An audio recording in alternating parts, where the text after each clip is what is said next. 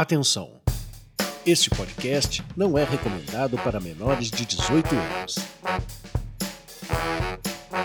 Está começando Café com Sexólogo, o podcast do Impassex para quem quer saber mais.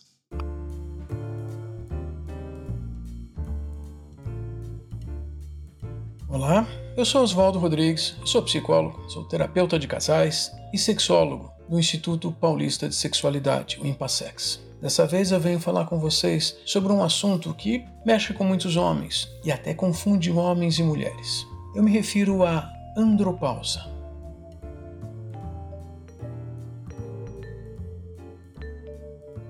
Homens e mulheres têm funcionamentos de corpos de maneira muito diferentes. As mulheres, quando têm uma menopausa, elas entram numa fase de diminuição até extinção da produção de alguns hormônios pelos ovários. Os ovários deixam de produzir estrógeno e progesterona, mas o corpo delas vai mudar pela falta desses hormônios. Vai mudar, cabelo vai ressecar, a pele vai ressecar. Sexualmente, de maneira direta, existe uma falta de permeabilidade da mucosa da vagina, o que vai dificultar, impedir e inclusive trazer dores ou muitos incômodos nas relações sexuais de penetração.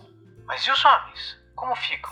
Os homens têm história um pouquinho diferente. Em verdade, continuamos a produzir hormônios, aqueles que são chamados masculinos, sexuais do homem, por exemplo, a testosterona, a vida toda. Mas a nossa produção de testosterona ela é afetada por uma série de fatores. Claro que um dos fatores também diz respeito à idade, mas diz respeito à idade dentro de um contexto. Eu quero conversar sobre esse contexto, porque esse contexto que é chamado de andropausa.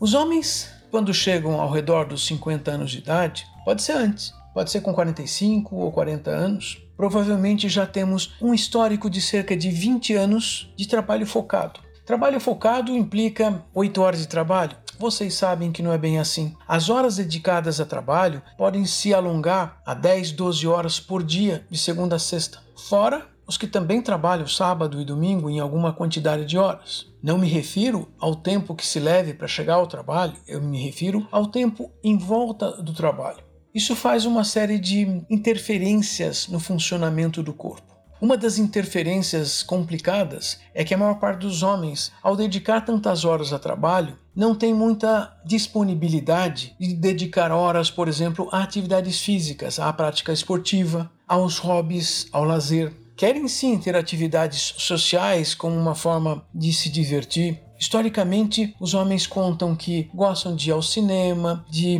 beber cerveja com os amigos, de ir a festas. Perfeito. Mas eu me refiro a algumas outras atividades que ficam bastante complicadas quando temos muitas atividades relacionadas a trabalho.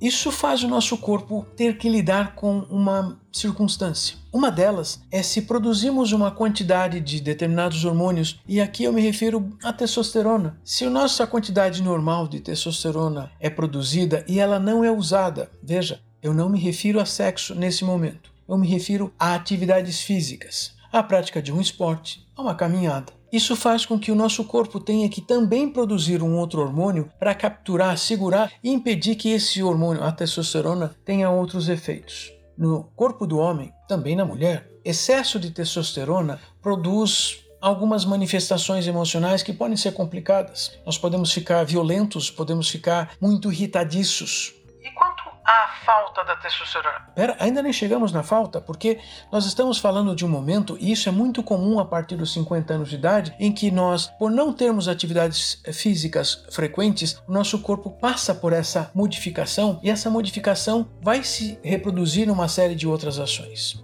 Aqui temos que ter preocupações.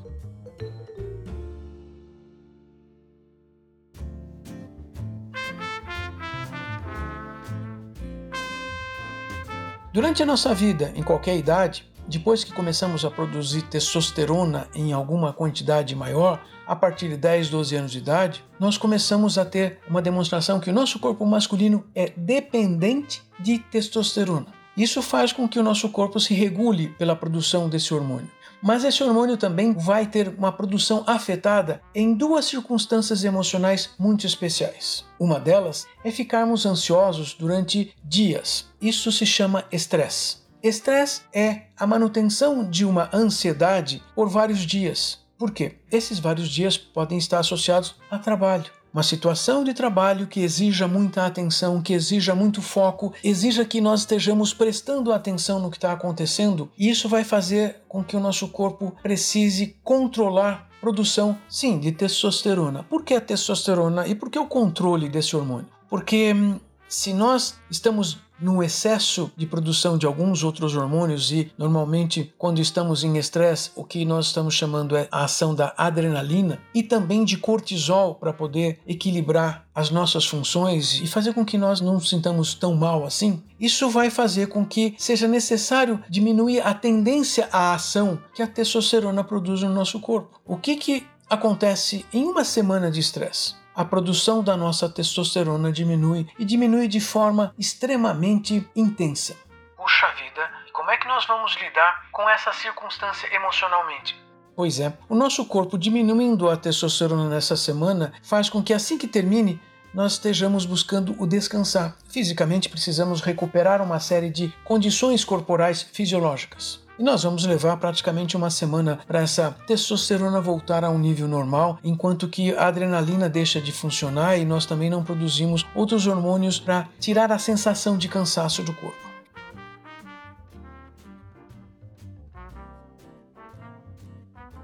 Nessas condições, sexualmente nós não estamos disponíveis. É aqui dizemos que o nosso desejo sexual diminui a baixa. Mas aqui nós estamos falando ainda de uma condição bastante normal. As pessoas passam por períodos assim. Uma semana, dez dias de intenso trabalho, muitas horas a mais de trabalho. E as pessoas conseguem passar por isso e fazem isso, torno a dizer, com alguma frequência. Alguns tipos de trabalho exigem isso uma semana por mês. Alguns tipos de trabalho têm isso duas vezes no semestre. Mas o que mais pode afetar a produção, por exemplo, da nossa testosterona?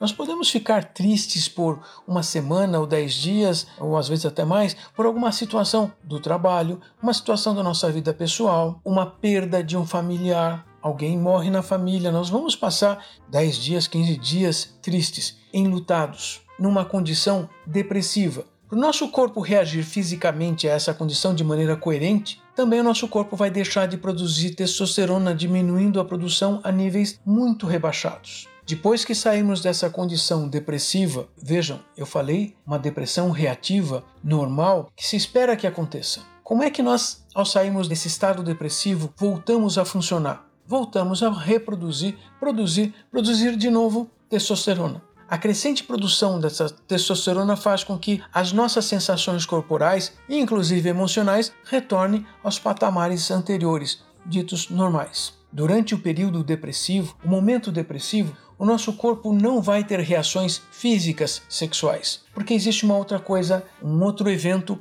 importante ocorrendo. E nós precisamos reconhecer esse momento como algo necessário, como algo que o nosso corpo precisa e precisa respeitar. Afinal, uma semana, 15 dias, talvez sejam necessários para que. Não, talvez não. Esses dias são necessários para colocarmos emocionalmente um equilíbrio na nossa vida. Mas depois, o mundo volta ao normal.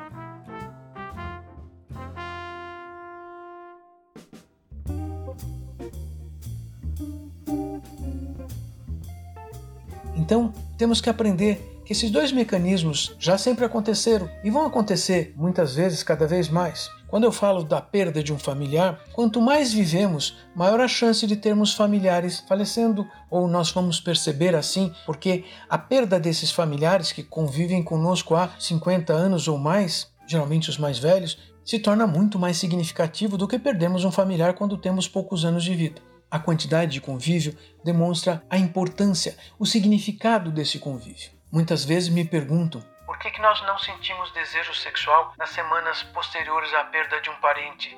Porque precisamos usar essa semana, esses tempos de luto, para nos organizarmos e aí conseguimos compreendendo como funcionamos e como funcionam as nossas emoções.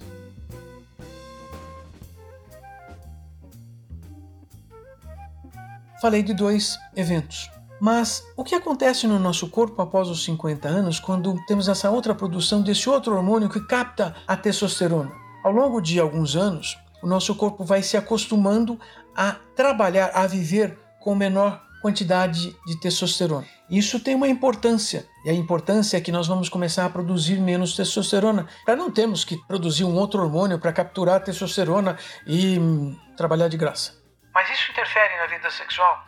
Claro que interfere. Interfere na nossa vida emocional, interfere na nossa disponibilidade física, muscular, capacidade de ter atividades físicas. Isso vai ser importante para sexo. Hum, e como é que nós revertemos isso? Já pensamos nisso. Quer dizer que então nós vamos ter várias interferências se não tomarmos cuidado. Mas como que isso começa a acontecer? Pois é, não damos conta disso porque isso vai acontecer ao longo dos 20 ou 30 anos dedicados ao trabalho de maneira muito focada e de uma maneira que nós não favorecemos a manutenção de atividades físicas. Quem sabe, com essa quantidade de atividades de trabalho sempre em progressão, talvez a gente também tenha abandonado a frequência das atividades sexuais. Sempre me perguntam: Ah, mas depois de algum tempo de casados, é normal diminuir a atividade sexual. É, mas o que está acontecendo para essa frequência sexual diminuir? Uma das coisas que eu sei que acontece é a subida da quantidade de horas de trabalho, a intensidade de trabalho, o estresse com o trabalho. Dedicarmos muito tempo ao trabalho e não muito tempo à atividade sexual, à atividade a dois, às atividades emocionais, às vivências emocionais. Isso sim atrapalha sexo. Isso sim diminui a frequência sexual. E chegará um momento em que o nosso corpo registra reconhece que não é necessário tanto hormônio assim em circulação e o nosso corpo vai fazer isso mudar.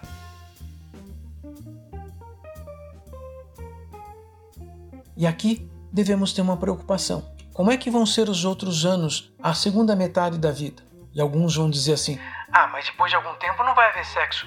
Aqui está o engano que as pessoas têm. E é aqui que vem o que nós precisamos fazer para combater uma andropausa. Bom, uma das coisas é fazer sexo, é procurar atividades e ter tempo para fazer sexo. Outra coisa, olha, pense como equilibrar trabalho.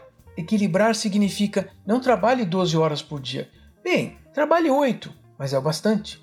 Tenha atividades físicas, caminhadas, caminhadas ao ar livre, tenha atividades de lazer como um hobby, jardinagem, colecionar moedas, colecionar selos, ler livros. Livros para diversão, eu não estou me referindo a estudar, isso é trabalho. Tenha a possibilidade de hum, fazer coisas que sejam agradáveis ao seu cotidiano. Diversão com a sua parceira, dividir momentos com ela. Ah, pode ser assistir um filme? Pode, não só. Recebam amigos nas suas casas, vão visitar amigos para terem um par de horas conversando sobre coisas diferentes do seu dia a dia mesmo que sejam colegas de trabalho, ainda assim nós vamos ter oportunidade de ouvir como o mundo pode ser diferente. Termos mais atividades sexuais, mais atividades físicas, mais atividades sociais, isso faz com que o nosso corpo mantenha uma produção hormonal adequada. E os efeitos de uma andropausa nunca chegarão a você com 60 anos ou 70 anos, ou 80 anos.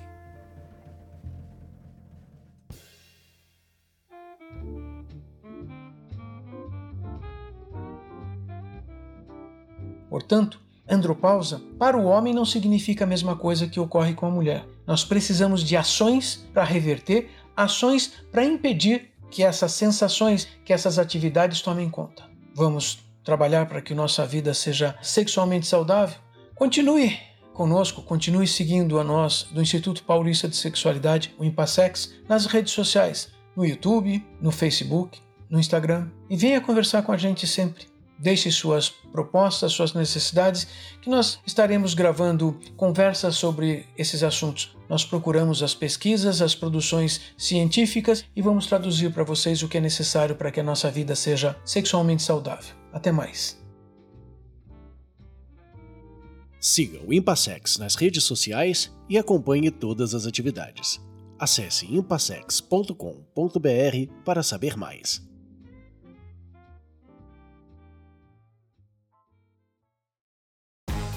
Este podcast foi produzido por Siringe Conteúdo e Comunicação. Conheça siringe.com.br.